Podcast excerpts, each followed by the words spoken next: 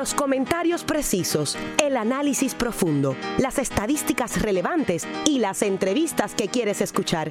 ¿Están listos? Porque ahora comienza Conexión Deportiva con los periodistas Irán Torraca y Eugene Guzmán, más allá del terreno de juego. Saludos seguidores de los deportes, bienvenidos a otra edición de Conexión Deportiva. Hoy es una edición con mucho, con mucho amor y mucha amistad para nuestro público. Soy Irán Torraca junto al compañero mi compadre, Eugene Guzmán. Eugene, saludos, buenas tardes. Buenas tardes, Irán, a ti. Eh, querido compadre, y a todos los que nos escuchan a través de WPR 940M, 5 de la tarde, en un día donde las toneladas de chocolates, los pétalos y las espinas también han sido parte de, muchos presentes en el día de hoy y nosotros aquí para siempre llevarles a ustedes lo último en la información deportiva en esta tarde. Bueno, en este ya este fin de semana hoy es el último día de acción en la NBA previo al receso por el juego de estrellas que será el domingo en Charlotte, North Carolina, pero es una festividad obviamente de todo el fin de semana. No sé tú, Eugene, pero en mi caso ese es un fin de semana que ya hace unos cuantos años es como que un fin de semana para mí libre de ver deporte, porque no hay básicamente, casi, casi nunca coincide con algún otro evento deportivo y por lo menos a mí ya hace mucho tiempo no me entusiasma eh, el fin de semana del Juego de Estrellas eh, porque el Juego de Estrellas en sí, en lo que se ha convertido, pues a mí que me, me gusta ver el juego como es y que los jugadores eh, estén dando el máximo y jugando para ganar, pues hace mucho tiempo que, dejó de ser eh, un juego de esa naturaleza y más un espectáculo de, que quién se luce más, quién anota más y, quién defiende menos y quién se faja menos. Y a mí por lo menos no me gusta. Eh, el año pasado, si no me equivoco, los jugadores también de primero y segundo año que daban juegos más competitivos, que es el juego que es el, el viernes, pues se contagiaron y también fue Escobar abultado sin mucha emoción y las competencias de destrezas eh, yo pienso que ya la creatividad para los donqueos se ha ido perdiendo. Yo, es que en realidad yo no sé, Eugene, pero ¿qué más pueden hacer eh, los jugadores para hacer un donqueo creativo? Así que eh, por ese lado, para mí ya es un fin de semana que no, no, no tiene el interés que tuvo en otro tiempo, porque yo recuerdo, claro, son otros nombres, pero yo recuerdo para la época de los Michael Jordan, los Bird, los Magic, el juego de estrellas era, era otra cosa. Mira, Irán, esto se ha convertido en un escaparate de publicidad para la NBA durante todo el fin de semana con acuerdos de, de patrocinio, ¿no? De sus dos grandes aliados, que es ESPN, entiéndase ESPN ABC, y TNT, eh, eh, y Broadcast Systems. Eh, y digo de esta manera porque, como tú bien señalas, esto se ha convertido en el programa eh, deportivo de un fin de semana donde han querido añadir cosas, pero no le han dado el valor suficiente a lo que es la competencia como tal. Vamos a ver estrenos de zapatillas, vamos a ver este las grandes empresas televisivas empujando a X o Y jugador, y eso de, de eso es lo que se trata Hace 20 años atrás había un orgullo por quién ganaba, si el este o el oeste. En este caso es vamos a pasarla bien, vamos a ver quién anota más. Y este año probablemente la cifra que estarán rondando es cuál de los dos equipos pudiera llegar a los 200 puntos. Y, ya no es ni, ni, este contra oeste, hace, hace mucho Por eso, entonces se han inventado la parte de hacer un draft para darle disque eh, un poquito de más interés al evento y ha caído en lo mismo. Hay unos equipos que se ven súper montados, que en este caso es el de LeBron James, contra el otro equipo, que es el de Giannis Antetokounmpo, que tiene la juventud para poder contrarrestar el poderío que tiene el equipo James, pero ni eso está despertando el interés en la gente. Muchos estoy seguro, Irán, que están esperando este fin de semana para sentarse a descansar y llegando en este fin de semana donde en la historia de la NBA se han jugado más juegos que en otros años. Porque normalmente la temporada empezaba un poquito más tarde, cuando llegaba el sí, es, el receso con más partidos ya participados. Claro, entonces ya hay mucho desgaste eh, en las piernas, en las cabezas de muchos jugadores. Sigue siendo un espectáculo, van a haber muchas personas que van a estar pendientes porque pues es parte de lo que es el negocio de lo que hoy se conoce como la NBA, pero el interés de un partido competitivo ya lo perdió hace varios años atrás. Y como he dicho otras veces, recuerdo que lo mencioné en este programa el año pasado, me quiero equivocar, ojalá y me equivoque, ojalá y sea un gran juego, ojalá y los jugadores se fajen, defiendan, hagan el esfuerzo por ganar y sea un juego competitivo, pero eh, me temo que ese no, no va a ser el caso y en otra época hubo espacio para eh, que Michael Jordan tomara un tiro libre con los ojos cerrados, hubo eh, momentos, recordamos aquel juego inolvidable en el 1992, que fue cuando Magic Johnson no estaba activo en la temporada, pero la fanaticada lo pidió en el juego de estrellas, jugó y fue el espectáculo de Magic Johnson, pero los jugadores, aunque se sabía que era el espectáculo de Magic, el resto de los jugadores jugaron duro, se, fue un juego para ganar y al final, cuando en ocasiones eh, la cosa se ponía un poquito fancy, ya en el último quarter, eso se olvidaba y era jugar baloncesto de verdad. Y yo recuerdo varios partidos, varios, a tiempo extra eh, en el juego de estrellas eh, de la NBA con un Michael Jordan eh, tomando el último tiro como si fuera un juego de los Bulls. Eso es así. Y yo recuerdo, como tú bien señalas, ese partido del 92, donde. Se fue en Orlando. Donde Magic pidió. Magic hizo magia en Orlando. Que le pidió que lo guardiaran tres jugadores diferentes. Recuerdo que lo guardió eh, Isaiah Thomas en determinado momento. Eh, Michael Jordan, el otro se me, se me escapa de la mente. Este, pero fueron tres jugadores que él pidió que le defendieran uno contra uno y a los tres, por alguna razón, le pudo hacer el canasto y eso pues avivó ¿verdad? Un, un año de sufrimiento para Magic porque venía de hacer el anuncio de que ya era eh, portado HIV positivo. del HIV positivo. Este, y a mí no me, este formato nuevo que se, como tú dices, se se implementó para generar más interés porque había el comentario, no la, la, queja de que el oeste estaba muy montado, que había mucha más calidad en el oeste y por eso los juegos eran muy, muy desnivelados. Pues a mí este formato de los capitanes a mí no me gusta para nada. Creo que es peor y yo estoy intrigado por ver si, en alguna ocasión se ocurre o se, o se atreven, mejor dicho, a hacer el juego de estadounidenses contra extranjeros, con tanto y tanto jugador de calidad extranjero que hay en la NBA actualmente. Esa es la que manda. Yo creo que eso sería el próximo paso, pero habría que ver, ¿verdad?, cómo la asociación de jugadores eh, acepta ¿no? y permite eso porque sabemos que hay muchas cláusulas en los contratos de los jugadores. En lo de los novatos ese es el formato. Ese es el formato, pero en el caso de los, del juego como tal, hay algunas cláusulas que por hacer el juego de estrella, pues recibe cierta cantidad de dinero. Y entonces limitar a 12 jugadores en vez de tener el universo de 24, pues eso mm, tal vez no caería muy bien en la asociación de jugadores, pero eventualmente van a tener que tomarse decisión. Eso, eso va a ser lo más atractivo.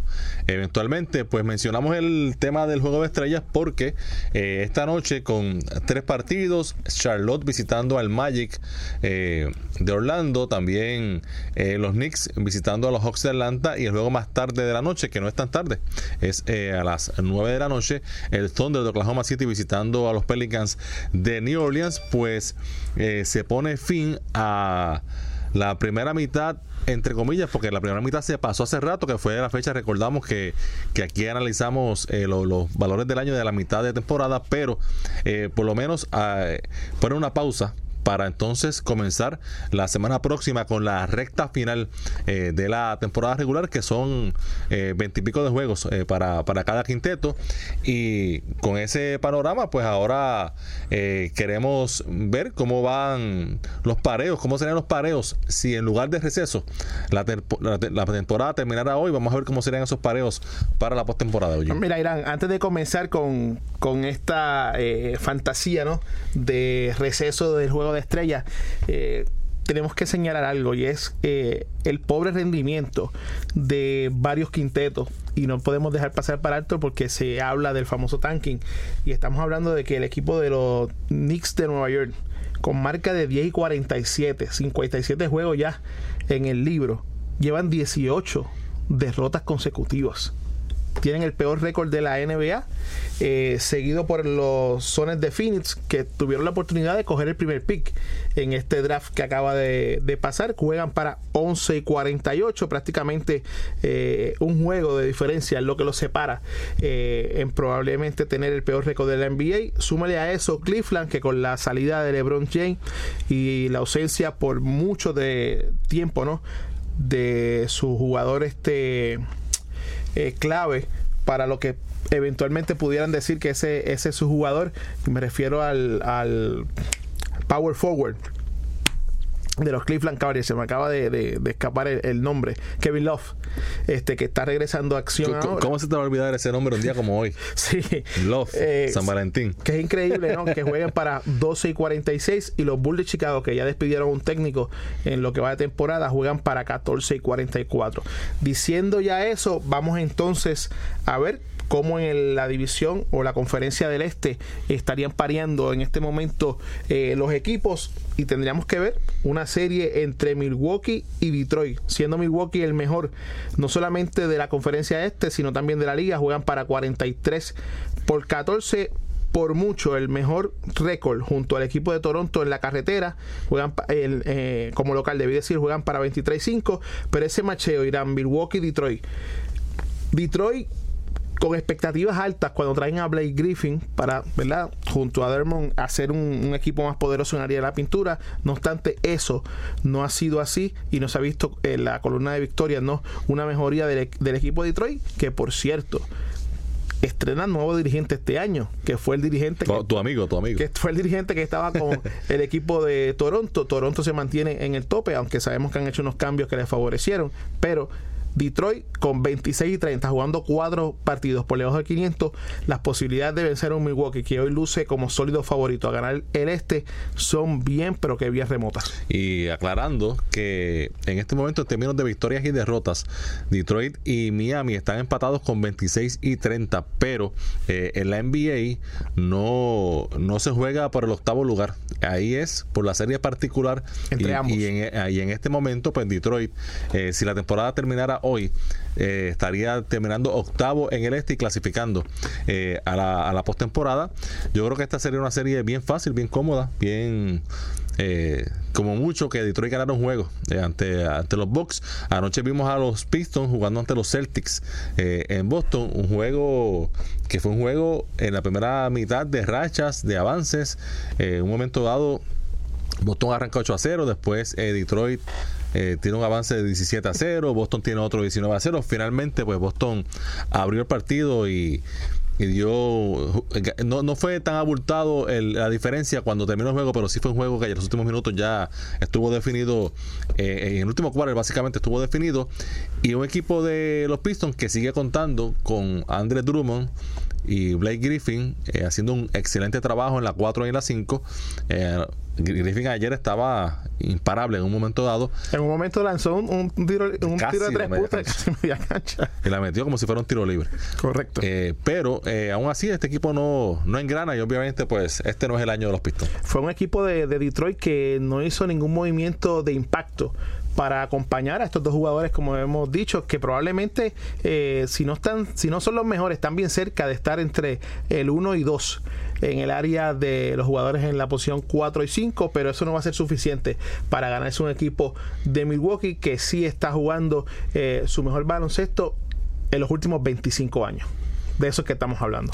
Y hay que mencionar que está el Magic, está cerca, está eh, décimo, pero está solamente a un juego de esa octava y novena posición. Pero cualquiera que sea la combinación, Detroit, Miami, el Magic, lo puedes poner en una licuadora. Y Milwaukee debe vencerlo fácilmente. Hay que destacar que los Magic, luego del periodo de cambios, donde eh, recibieron a Michael Fultz de los Phillies de Filadelfia, llevan cuatro victorias al hilo. Y eso es lo que los ha hecho es eh, pensar que tienen posibilidades. En este momento tienen dos derrotas más que Detroit y Miami, pero igual número de victorias. Así que eh, va a ser bien interesante esta recta final de los partidos que les restan, porque entre ellos se van a enfrentar en dos ocasiones. Bueno, el 2 y el 7 en este momento es Toronto Raptors y los Hornets de Charlotte. Charlotte que está séptimo jugando dos juegos por debajo de los 500. Eh, Toronto, que está, como tú indicaste, Eugene, eh, no solo luchando eh, por el mejor récord del este, también luchando por el mejor récord de la NBA. Está apenas a un juego de Milwaukee. el que el que llegue primero ahí debe ganarse fácil a octavo y el que llegue segundo entre Toronto y Milwaukee también debe tener eh, un pase, un avance rápido en esa serie de primera ronda, especialmente si es ante el equipo de, los Hornets. Y los Hornets que comenzaron una temporada bien activos, ganando varios partidos, luego cayeron en slump de prácticamente 8 de los últimos 10 eh, partidos en derrotas. No hay mucho que buscar en Charlotte. Lamentablemente, Charlotte vive de la Universidad de North Carolina y Duke y realmente esos son los que eventualmente tienen el cariño de toda esa ficción allí. Eh, Jordan, que es prácticamente su principal ejecutivo, ha, ha, tratado de, de alguna manera de revivir una franquicia en la NBA, donde eh, todos sabemos que los nenes mimados son esos dos que ya dije anteriormente, y algunas veces la, la mentalidad es Irán. Vale la pena que todavía siguen siendo de 7-4 esas primeras esa primera ronda. Yo, prefiero 5-3 como era antes. Claro, hay más posibilidades para los que llegan en las posiciones 7 y 8 de dar el tablazo que una eh, serie bien larga y más cuando estás viendo equipos que en la séptima y octava posición de 15 que son esa conferencia están jugando por los aquí. Y sabemos que es un negocio que obviamente eh, derechos de televisión, venta de boletos, tú le aseguras a todos los equipos al menos dos juegos como local y sabemos que esa es la razón, pero yo prefiero como fanático 5 3 porque como tú dices, el equipo desfavorecido tiene más opciones de dar el palo y cuando no van a dar el palo, pues mira, salimos de ellos rápido. Exactamente. esa agonía a veces es mucho. Bueno, el 3 contra el 6. Hoy el pareo es Pacers ante los Nets de Brooklyn que estarían regresando a la postemporada. Aquí hay que ver si los Pacers se sostienen en estos eh, veintipico de juegos que quedan en la serie regular. Los Pacers sin Oladipo se han mantenido en esa tercera posición. Yo pienso que cuando estemos analizando los pareos reales eh, en abril, los Pacers no van a ser el tercer equipo. Eh, en el este, yo creo que van a ser el quinto, pero ahora mismo están terceros y yo creo que independientemente de eso, también debe ser una serie eh, cómoda para el que llegue tercero ante el equipo de los Nets. Hay que quitarse el sombrero ante el trabajo que está haciendo Nate McMillan en Indiana, jugando 18 partidos por encima de 500 y con Oladipo fuera de acción por lo que resta de temporada.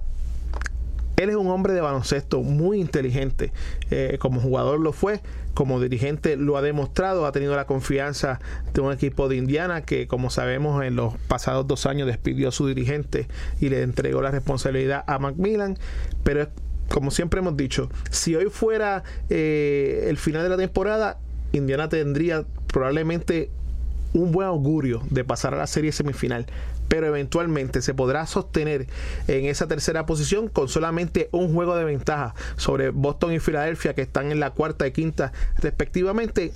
Sucio difícil para Indiana, aunque con ese récord Irán y amigos que nos escuchan, no podemos dudar de que se mantengan en la ruta ganadora, sabiéndonos aún que Indiana es el equipo de entre todos los equipos de la NBA con el itinerario más duro que tendrá que enfrentar en lo que eh, termina la temporada. Estamos hablando de que hoy son 58 juegos, 24 partidos le quedan y de esos 24 17, si no me si mi memoria no me falla, de lo que estaba buscando esta mañana son con equipos que están por encima de 500. Por eso por eso es que pienso que van a finalizar eventualmente en la quinta posición y ahora sí, oye, ahora sí que los huevos se pusieron a cuánto?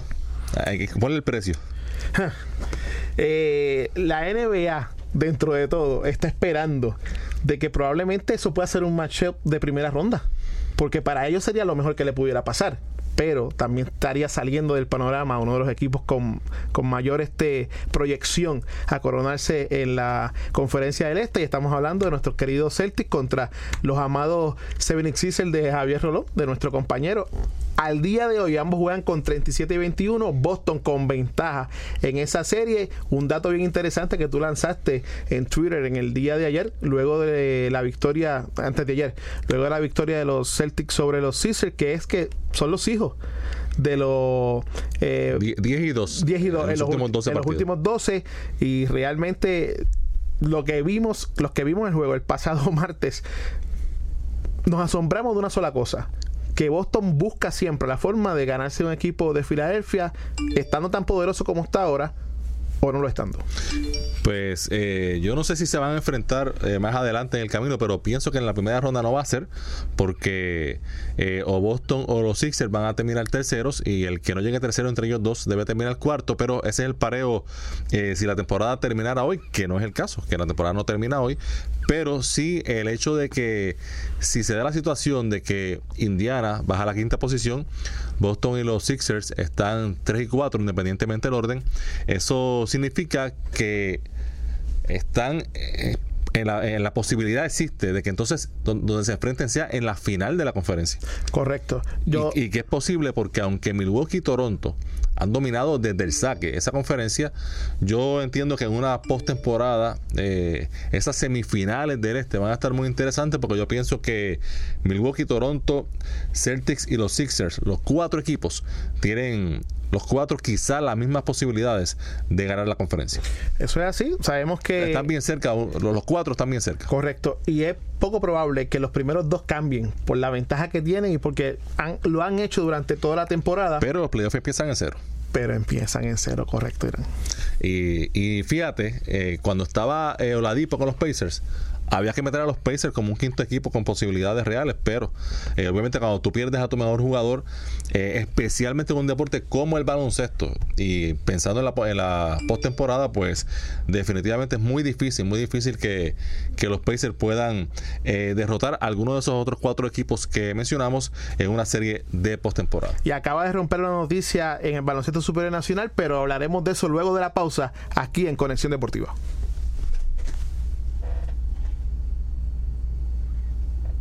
No tienes que poseer capa para ser un héroe. Cuando donas tus órganos y tejidos, vives más allá. LifeLink de Puerto Rico presenta Frecuencia Vital. 60 minutos que cambiarán vidas con Maresa Boneta Dueño. Todos los viernes a las 3 de la tarde por WIPR 940M. Donar un legado de vida, un nuevo respirar para el que lo necesita Vamos a donar. Historia, cultura y su guía de ocio de Puerto Rico. La guía gratuita mensual de mayor crecimiento entre sus lectores, que honra nuestra cultura puertorriqueña. Encontrarás un calendario completo de actividades alrededor de la isla con una distribución impresa en San Juan, Guaynabo y Carolina. El Adoquin Times. Sigue las historias de modo digital por eladoquintimes.com.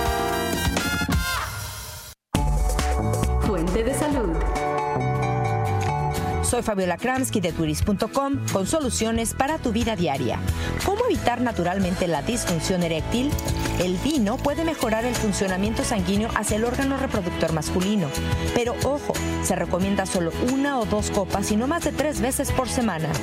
También son buenas las moras, naranjas, manzanas y peras que ayudan a mantener un buen flujo sanguíneo. Consume regularmente aceite de olivo y jitomate. Juntos son fantásticos. Apaga el cigarrillo, pues quien más fuma, menos puede. Evita el sobrepeso y que no te falte hacer ejercicio. Con ello fortalecerás y mejorarás tu sistema cardiovascular y respiratorio. Así es que ya sabes qué hacer para que las erecciones duren más tiempo y se den más fácilmente. Soy Fabiola Kramsky con un minuto de salud. De turis.com para la red hispana y esta estación.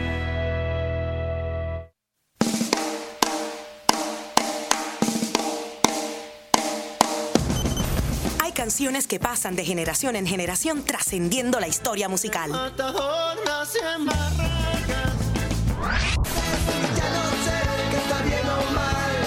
Canciones que permanecen intactas en el recuerdo de nuestras mentes y nos hacen revivir momentos y épocas.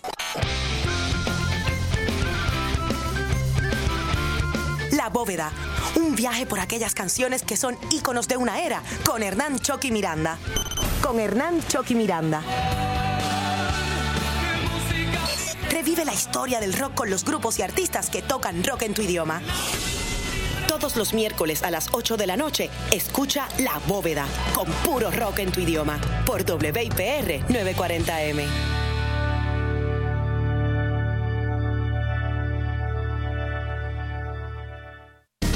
porque el deporte también es noticia. Esta es tu conexión deportiva, más allá del terreno de juego. Y regresamos nuevamente a Conexión Deportiva a través de WIPR 940 AM. Recordándoles a todos que nos pueden seguir a través de las redes sociales en Facebook Conexión Deportiva PR y en Twitter Conexión Deport PR. También informándoles que les pueden decir a todos sus amigos que nos pueden escuchar a través de la aplicación Tuning Radio, bajando la aplicación ya sea en iOS o en Androides y buscar WIPR 940M. El programa se escucha en alta definición. Súper, súper, súper. Irán. No para el BCN de dar noticias y, No, y, y ahora vienen muchas. sí. Ya que se acerque la temporada. Y vamos a estar a- a- hablando de esto un poco más adelante porque tenemos que terminar el tema de la NBA, pero para hacer embocadura, los Atléticos de San Germán acaban de enviar al delantero fuerte Yao López a los capitanes de Arecibo por el armador Guillermo Díaz, algo que nosotros tocamos ayer aquí en Conexión Deportiva. Estaremos dando los detalles más adelante porque las redes sociales y agradecemos a tanto a Luis Modesti como a la güirita del BCN que siempre está al tanto de cuánto eh, información ocurre en el BCN, eh, nos dan ¿verdad? Eh, el debido crédito con respecto a que aquí se, se había comentado el hecho de que Guillermo deseaba jugar en un equipo de la zona metropolitana, pero eso lo estaremos hablando en nuestra próxima intervención luego de la pausa. Lo enviaron para la zona metropolitana de San Germán. Sí, increíble. El rico haciéndose más rico. Es lo que pienso de ese cambio, pero vamos a entrar en detalle más adelante. Pero seguimos con el Playoff Picture de la NBA y eh, vámonos al oeste ahora, donde se juega un baloncesto de mucha, mucha calidad. En el, en el oeste, Irán, están como el viejo este. Vienen disparos de todos lados. de tanta calidad es que un equipo jugando sobre 500 seguramente quedará fuera de la postemporada. Los Warriors, a pesar de la derrota de esta madrugada, siguen en la primera posición, dos juegos de ventaja sobre los Nuggets de Denver. Deben prevalecer en esa primera posición. El octavo, en este momento, es el equipo de los Clippers de Los Ángeles. Eh, ahí no es un asunto de cuán bueno, cuán malo, cuánto tengan los Clippers. Es que los Warriors son mejores que todos. Que todos, incluyendo todos, los, otros 29 equipos de la NBA. Así que no hay mucho más que decir, sino que eh, los Clippers que hagan lo que puedan. Si, ese es el pareo finalmente, porque es sucio difícil ante los Warriors de Golden State. Mira, del, del que está en la posición 5 o la quinta, que en este momento es Houston, al que está en la posición número 9, que es Sacramento, solamente lo separan tres partidos. Si vamos hasta la posición número 4, solamente lo separan cuatro partidos. O sea, no va a haber mejor carrera de aquí a que llegue eh, mediados de abril, donde empiezan los playoffs de la NBA, Que evitar a los Warriors. que evitar a los Warriors. ese es el mejor, Sí, ese sí. es el mejor premio que se pueden estar eh, jugando estos cinco equipos, Portland, Houston, Utah, San Antonio, Los Ángeles Clippers y Sacramento. Y va a ser bien interesante, porque desde luego, tú llegar en la séptima posición, siempre y cuando Golden State llegue en la primera, y tú tienes esperanza de que después de seguir por ahí para abajo, te encuentras a Golden State a Al la final. Correcto. O sea, que ese es el mejor panorama que tienen cualquiera de estos equipos, todos muy cerca y todos jugando de manera inconsistente. Tal vez al único que yo pueda sacar de todo ese grupo es a Portland, que es el que está eh, arriba de todos ellos en la cuarta posición, con cuatro juegos de diferencia de Sacramento, que está en la novena, porque Portland ayer como pudimos ver, se ganó al equipo de Golden State, pero es el equipo más consistente de esos. Y eventualmente en esa cuarta posición se lo tendrían que enfrentar en la semifinal La semifinal. en caso de que eh, puedan lograr. Golden State son cuatro, no importa con cualquiera de los que vaya eh, en esa octava posición. El que Golden State juegue una primera serie, sea con los Clippers o, o Sacramento, hipotéticamente hablando en este momento, y le ganen un partido, sería algo eh, no, no nefasto, porque tienes que ganar cuatro, ¿no? Para poder avanzar y pasar a la serie semifinal. Pero sería contraproducente que un equipo de, del cartel de Golden State pierda un solo partido en esa primera ronda de playoff. Y yo pienso, eh, Eugene, amigos que nos sintonizan, que sacando a los Warriors, el resto de los equipos que van a estar en los playoffs en la conferencia del oeste se pueden ganar entre ellos. Ahí yo pienso que ahí está abierto para cualquiera. Y, y eso significa que los Nuggets, que están segundos en una temporada extraordinaria para ellos, El la, me- sueño. la mejor quién sabe desde cuándo. Por mucho. Que están segundos. Eh, si la temporada finaliza hoy, se enfrentarían a los Spurs de San Antonio que están empatados en la sexta y séptima posición con el Jazz, pero por el asunto del goal average en este momento están séptimos y yo nunca, nunca le apuesto en contra a los Spurs, aunque a veces pienso que obviamente eh, no tengan el, talento para ganar una serie, no, nunca los descarto.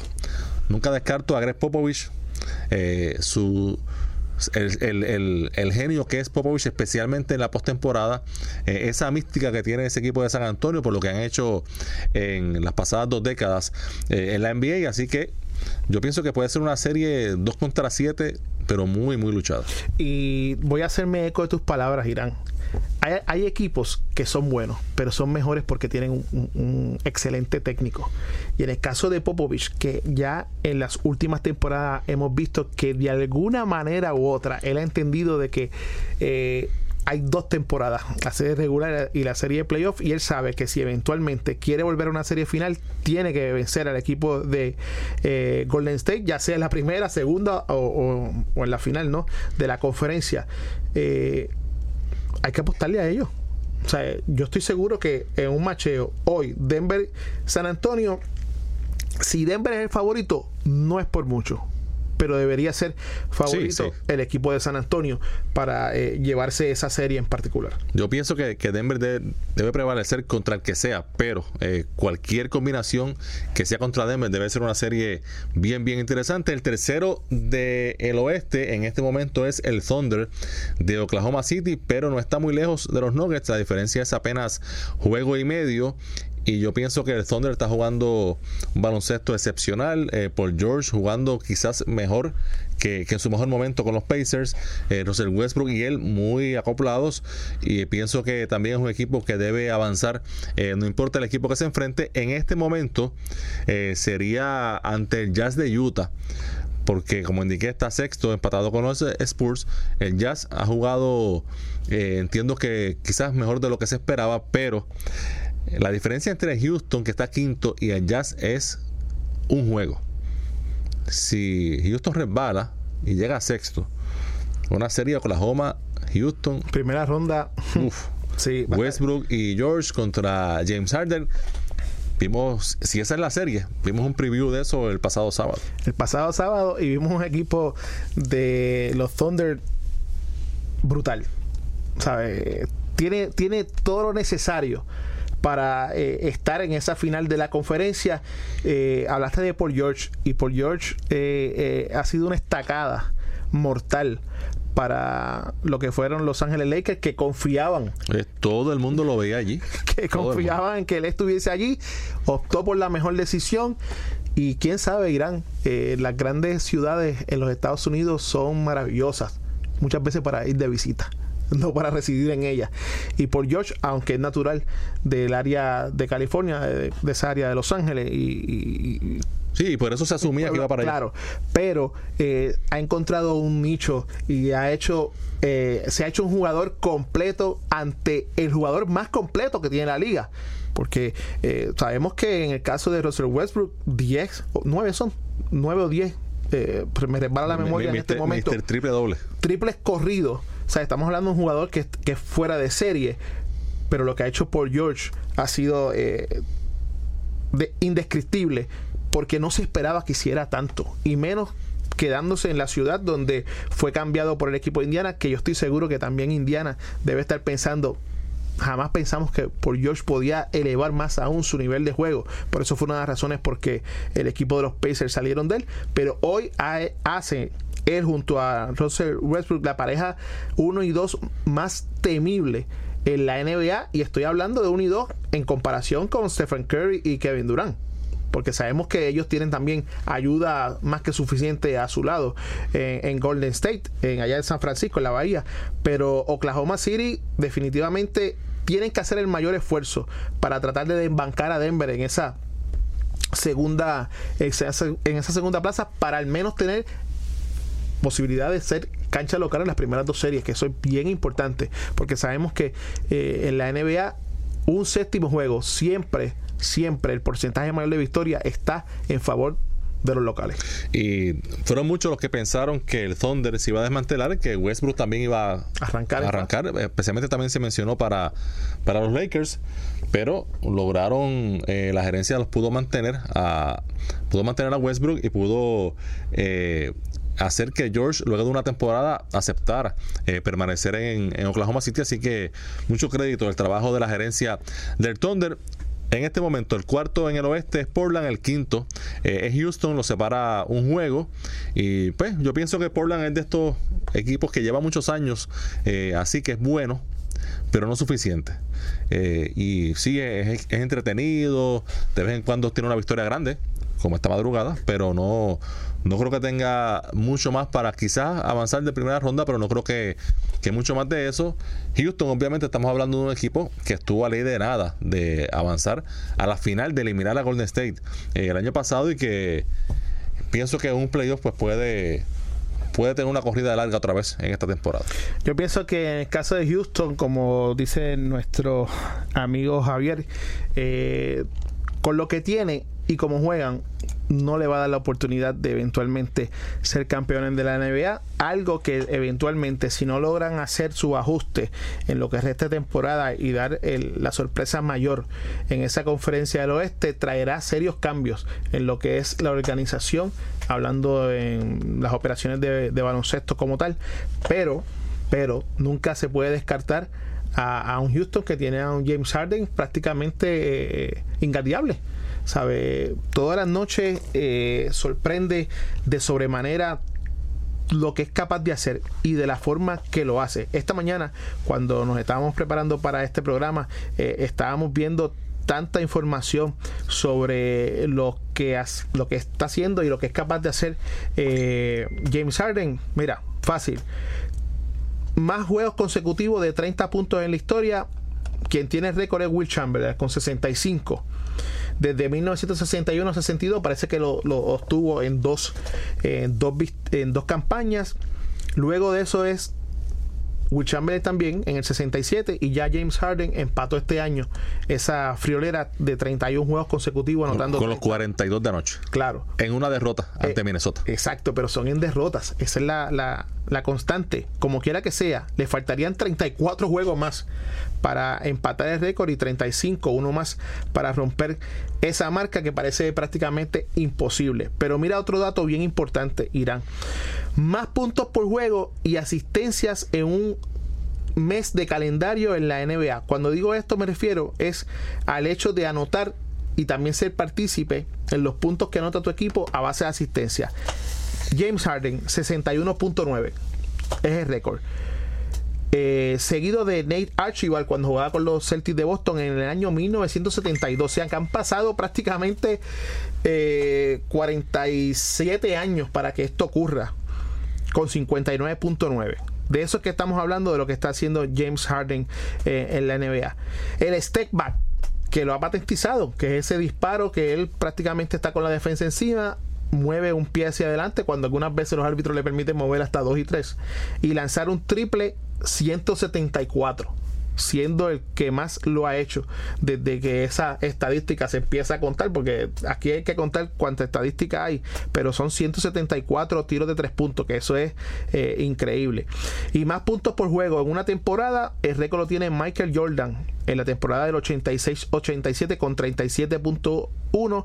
Esto es desde que la NBA y la ABA se unieron eh, como una sola liga. Estamos hablando del año 1976-77 y James Harden en el, en el 2018-2019 tiene 36.6, o sea, .5 por debajo del récord de anotaciones en un año que lo tiene Michael Jordan, pero eso no se está transformando en victorias. Y cuando eso no se transforma en victorias, lamentablemente no sirve para mucho que no sea engordar las estadísticas individuales de cada, de cada atleta y ya todo el mundo sabe lo que vale James en el mercado. James Harden en el mercado, no importa si sigue con el récord o no, pero lamentablemente no pudo hacerlo en Oklahoma City estando rodeado de Durant y Westbrook. Ahora es el que carga el equipo, tampoco tiene éxito.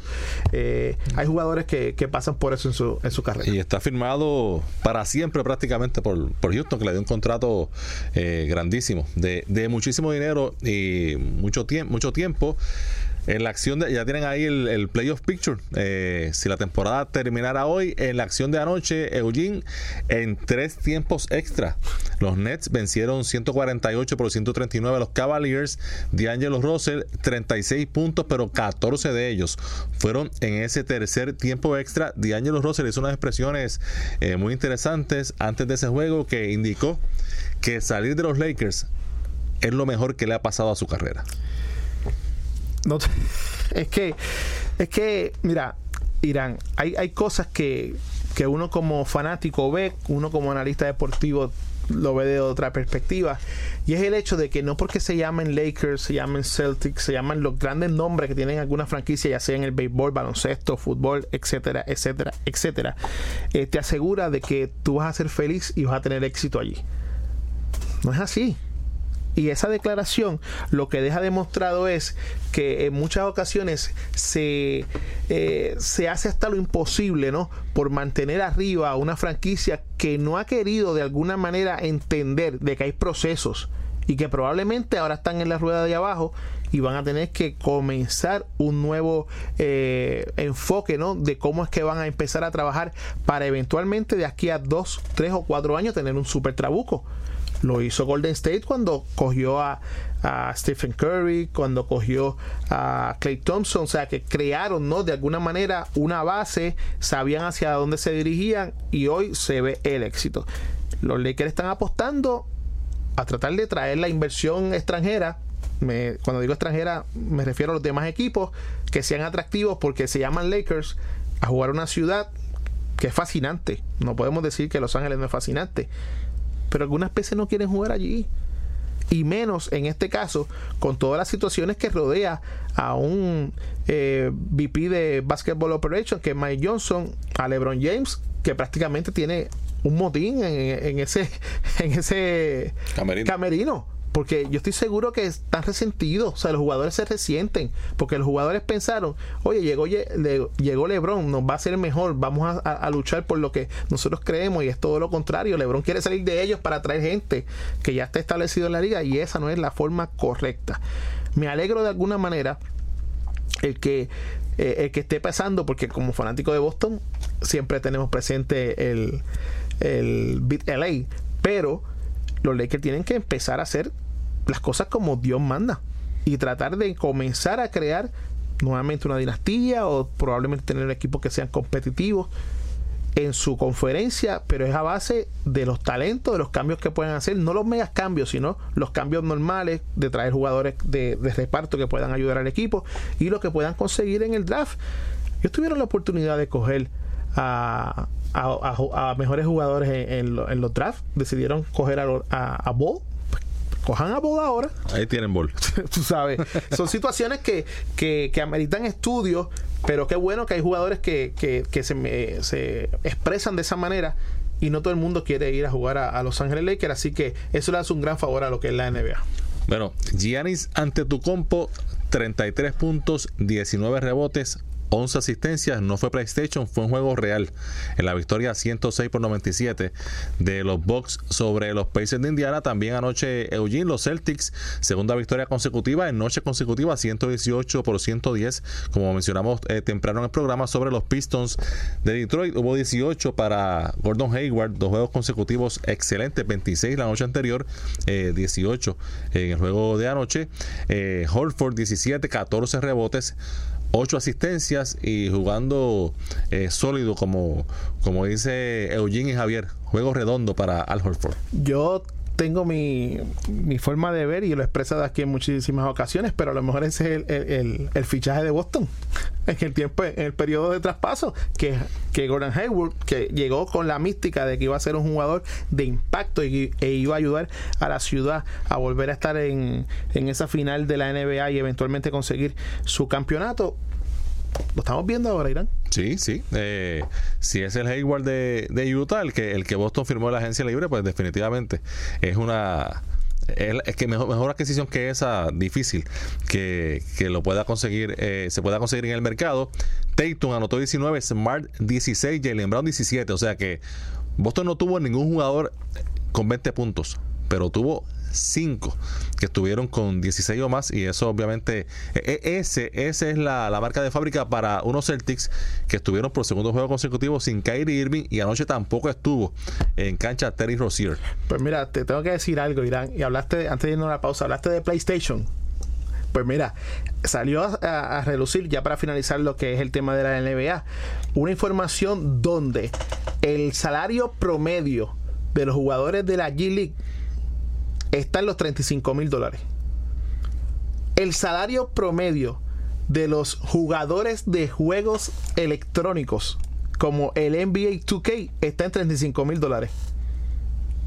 Increíble, pero cierto cómo se maneja el dinero en diferentes eh, lugares. El de la G-League, el contrato es por cinco meses. El de los atletas virtuales que juegan este tipo de, de, de juego, ¿no? Vaga redundancia, es de seis meses al año. Y antes de irnos a la pausa, Siakam, Career High, 44 puntos, total más alto de su carrera en victoria de Toronto sobre eh, los Wizards. También eh, hubo triple doble para el señor Jokic, uno de los favoritos de Eugene Guzmán en victoria 120 por 118 sobre los Kings de los Nuggets. Y eh, Jokic, además del triple doble, anotó el canasto eh, para ganar un tapeo, para ganar el juego. Y Eugene, háblame de lo que pasó en Portland, donde los Blazers cerraron con un avance de 31 a 8 y vencieron 129 a 107 a los campeones Warriors. Una falta personal cantada, restando 3 minutos con 26 segundos, 28 segundos de juego a Damon Green. La penalizaron como una falta antideportiva y Steve Kerr, Steve Kerr cogió la pizarra de anotación le dio contra el suelo e increpó a todos los árbitros, eventualmente siendo expulsado del mismo porque no podía creer lo que estaba pasando y lo hemos visto durante toda la NBA. Ayer tú y yo comentábamos en nuestras cuentas personales sobre la situación de uno de los árbitros en el juego entre Boston y, Detroit. Así que mucho que hay que hablar de los árbitros en la NBA, pero esos son eh, tela de otro costal, así que Irán, los hay y los hay malos y buenos en todos lados. Y lo bueno es que allá lo dicen sin problema. Vamos a la pausa y cuando regresemos analizamos los movimientos recientes en el BCN y también vamos a hablar sobre el torneo del DRD de academias, el torneo de béisbol del DRD. Si te apasionan los deportes, Conexión Deportiva es para ti, más allá del terreno de juego.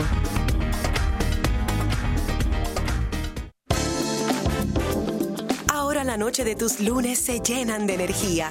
¡Qué noche! Con Nidia y Gabriel. Todos los lunes de 7 a 8 de la noche. Entrevistas a personalidades del ámbito cultural y social. Actividades, novedades y las charlas amenas de los animadores. En tu casa o en el tapón. Sintoniza ¡Qué noche! Con Nidia y Gabriel. Todos los lunes de 7 a 8 por WIPR 940M.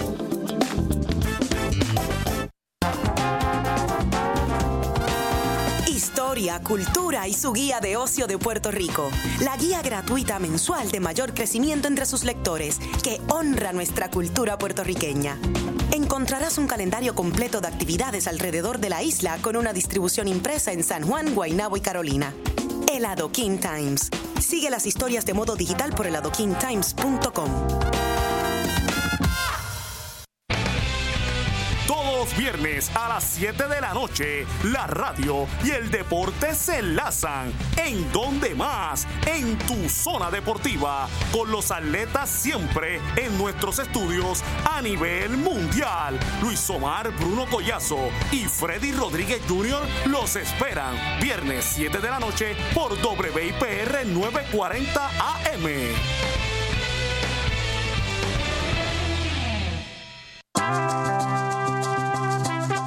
Esperanza para la Vejez, junto a grandes colaboradores que se unen todos los jueves a las 3 pm para educar e informar a nuestros viejos y a sus familiares cercanos cómo prolongar y tener calidad de vida a cualquier edad. Conecta tu radio a WIPR 940M y dale like a su página de Facebook Esperanza para la Vejez.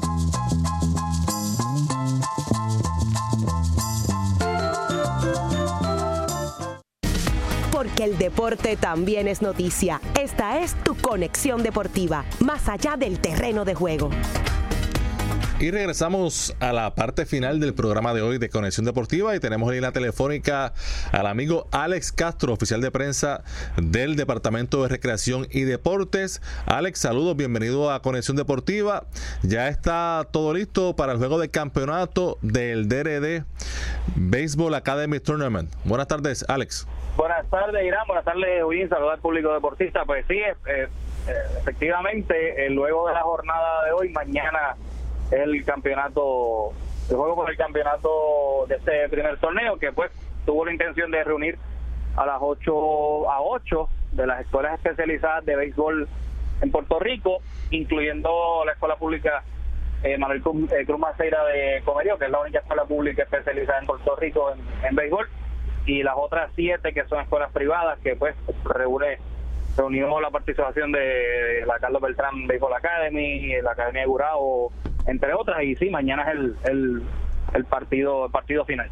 Y uno de los protagonistas será precisamente la Manuel Cruz Maceira de Comerío, que hoy venció 7 por 0 a la Carlos Beltrán Baseball Academy en una de las semifinales. Ese partido fue en Manatí y el equipo de Comerío eh, está invicto en el torneo, llega a la final invicto, el único invicto con 4 eh, y 0. En la otra semifinal, Leadership Christian Academy de Guaynabo venció 7 por 1 a Pro Baseball Academy de Calle, así que será el partido de campeonato, la eh, Manuel Cruz Maceira de Comerío ante Leadership Christian Academy de Guaynabo. Interesante el, escenario, en la, mañana y tarde de hoy, pues a primera hora Guaynabo dominó 7 por 1 al, al equipo de Calle, pero hoy la Academy de Calle, y entonces pues a su vez Comerío que permanece invicto, como tú acabas de, de, destacar, pues dominó 7 por 0 a la Academia de Carlos Beltrán, que es una de las academias más fuertes del programa y obviamente de, las de, de las más reconocidas, pero la, la,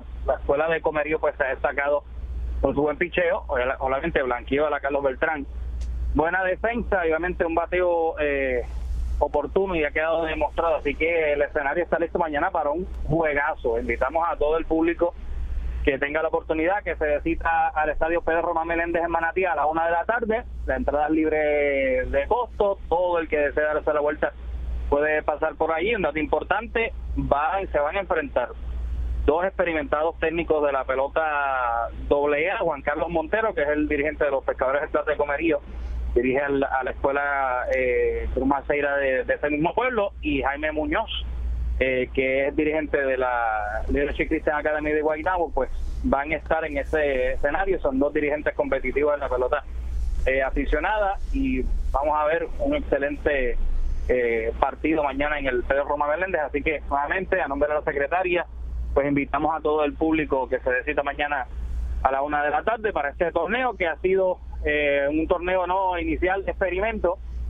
Los escuchas, Irán y eh, eh están bien complacidos. No necesariamente fue un torneo que se hubo una convocatoria abierta a los escuchas, ¿no? El espíritu de este torneo es que los muchachos tuvieran en efecto taller, jugaran en días consecutivos para que se, pusieran lo que a lo que es el, la competitividad que ellos necesitan. Y pues la sorpresa es que los escuchas llegaron, se regó la voz, escuchas de Seattle, los Medias Rojas de Boston, eh, Johnny Ramos con los Reales de, de Kansas City llegó también por ahí. Y destacan la importancia del torneo porque pueden ver el talento más consecutivamente, no tienen que esperar necesariamente al fin de semana eh, para ver a los nenes y hasta recomendaron que se diera este torneo una, una semana por los dos semestres escolares, así que vamos a ver lo que sucede, pero nuevamente recalcamos mañana a la una en el Pedro Román Meléndez de Manatí, el juego final por este torneo a la una de la tarde.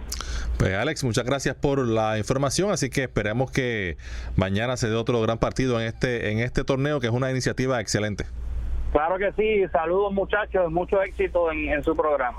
Gracias. Alex Castro, oficial de prensa del Departamento de Recreación y Deportes. Así que la Manuel Cruz Maceira de Comerío, escuela pública, invicta a la final ante la Leadership Christian Academy de Guaynabo mañana a la una en el estadio Pedro Román Meléndez de Manati. Se, se, nos olvidó preguntarle a Alex, tendremos la información mañana, si esa no fue una de las dos escuelas que iban a cerrar.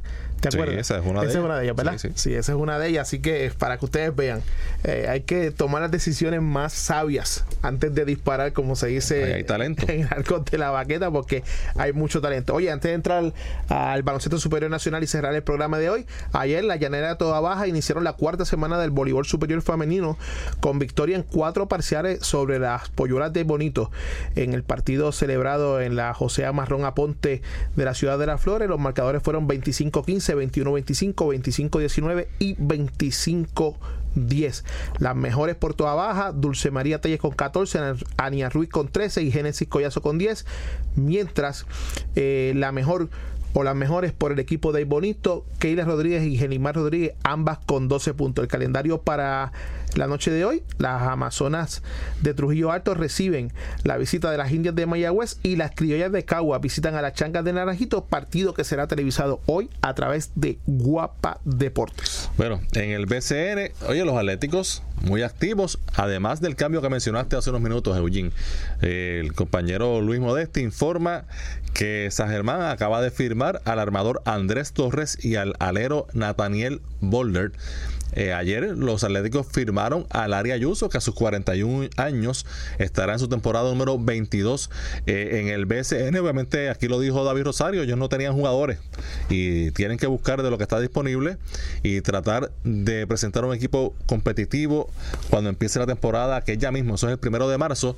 15 días, 15 En el caso de Ayuso, eh, Eugene está bien cerca de los 10 mil puntos, así que supongo que ese es su, su, su incentivo, incentivo principal para jugar en su temporada número 22. Ayuso regresa a San Germán, donde jugó desde el 2000 al 2003, pero ahora con esta firma de Andrés Torres, Eugene, entiendo menos el cambio de San Germán de salir de un delantero como Carlos Yao López por Guillermo Díaz. Ese es un cambio que si me lo explica David Rosario, que sé que nos escucha y quizás hoy no porque estaba practicando, pero eh, si alguien de San Germán me lo explica, quizás lo entiendo, pero ahora mismo yo no entiendo ese cambio desde el punto de vista de San Germán y entiendo que Arecibo, el campeón, el poderoso, sale mejor en este cambio.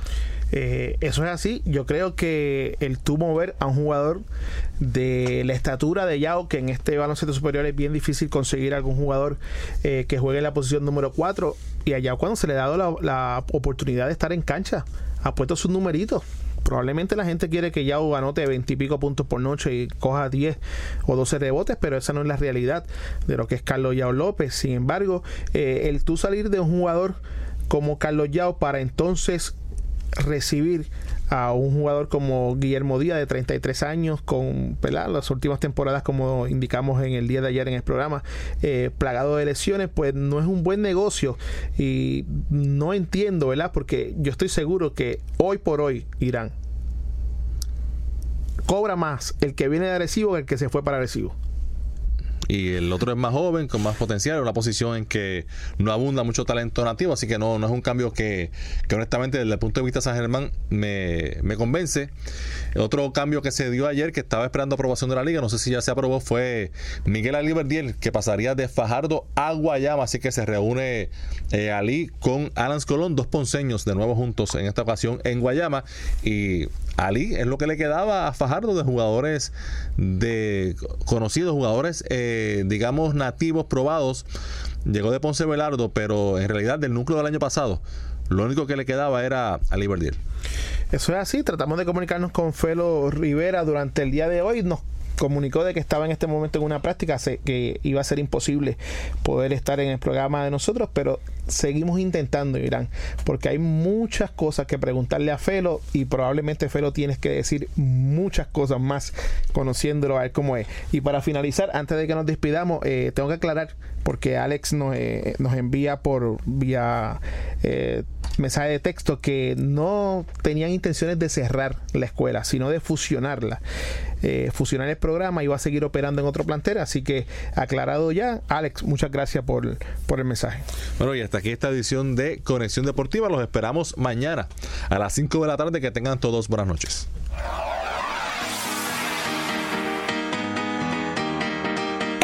Conexión Deportiva con los periodistas Irán Torraca y Eugene Guzmán. Conéctate de lunes a viernes a las 6 de la tarde. Conexión Deportiva, más allá del terreno de juego.